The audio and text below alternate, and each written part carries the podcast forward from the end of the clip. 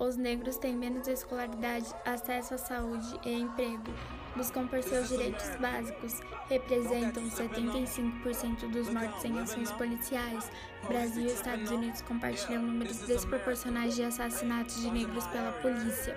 Somando os gêneros, a cada 12 minutos uma pessoa negra é assassinada no Brasil. A população negra compõe mais da metade dos brasileiros, com a maior parte da população carcerária. Até quando isso e até quando essas manchetes serão normais?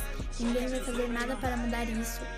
Tentam desmerecer a causa e os protestos. O movimento Vidas Negras Importam se trata de um movimento que defende os negros e que se fortaleceu com o acontecimento de George Floyd, que morreu asfixiado por um policial branco.